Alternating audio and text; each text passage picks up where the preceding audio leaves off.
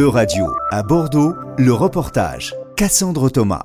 Ces rencontres européennes Erasmus, sont donc une occasion euh, unique, Madame la Directrice, de célébrer les vertus d'une expérience de mobilité pour tous les jeunes. Ce sont les mots de Carole Grandjean, la ministre déléguée chargée de l'enseignement et de la formation professionnelle, lors des rencontres européennes pour la mobilité des jeunes apprentis organisées à Bordeaux au mois de novembre. Ces rencontres, elles doivent permettre euh, à tous les représentants de l'écosystème, de l'enseignement et de la formation de mieux se connaître et d'unir leurs forces pour encourager ces mobilités. Chaque année, l'agence Erasmus finance environ 136 000 mobilités, mais sur celles-ci, seules 23 000 concernent des apprentis. Jean Arthuis, ex-député européen ayant fait de la mobilité des apprentis son fer de lance, explique cet écart. Frein juridique d'abord. Parce que euh, l'apprentissage, c'est pas seulement un contrat de formation, c'est aussi un contrat de travail. Et 27 pays, ça veut dire 27 législations différentes. Et dans certains pays, il n'y a, même pas de, a même pas de statut de l'apprenti. C'est aussi un frein financier. Comment assurer l'autonomie financière du jeune pendant sa mobilité, sa couverture sociale, sa protection contre les risques, maladies, accidents?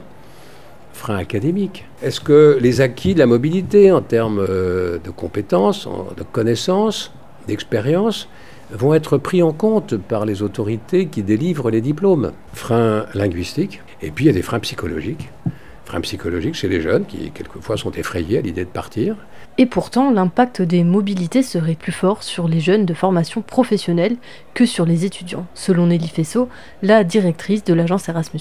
C'est-à-dire que finalement, Erasmus leur donne l'opportunité de partir, d'acquérir des compétences, d'acquérir une nouvelle langue, ce qu'ils n'auraient pas forcément eu dans le cadre franco-français, contrairement à, aux jeunes, par exemple, qui font des études supérieures.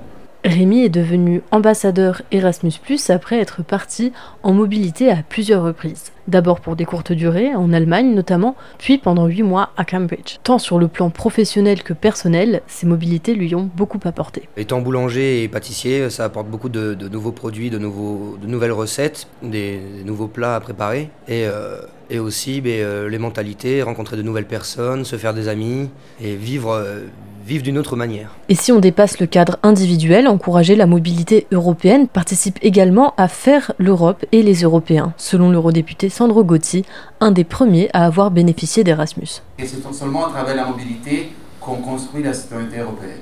Et la prise de conscience de la citoyenneté européenne ne peut pas être réservée aux, élites du bac, du bac plus 5. Après, il y a des enjeux de compétitivité. Je suis convaincu que dans le, dans le, dans le monde d'aujourd'hui, dans le monde demain, d'avoir des expériences dans d'autres pays. C'est fondamental pour l'employabilité euh, de l'apprenti et la compétitivité des entreprises, surtout quand elles sont petites. C'était un reportage de radio à Bordeaux, à retrouver sur euradio.fr.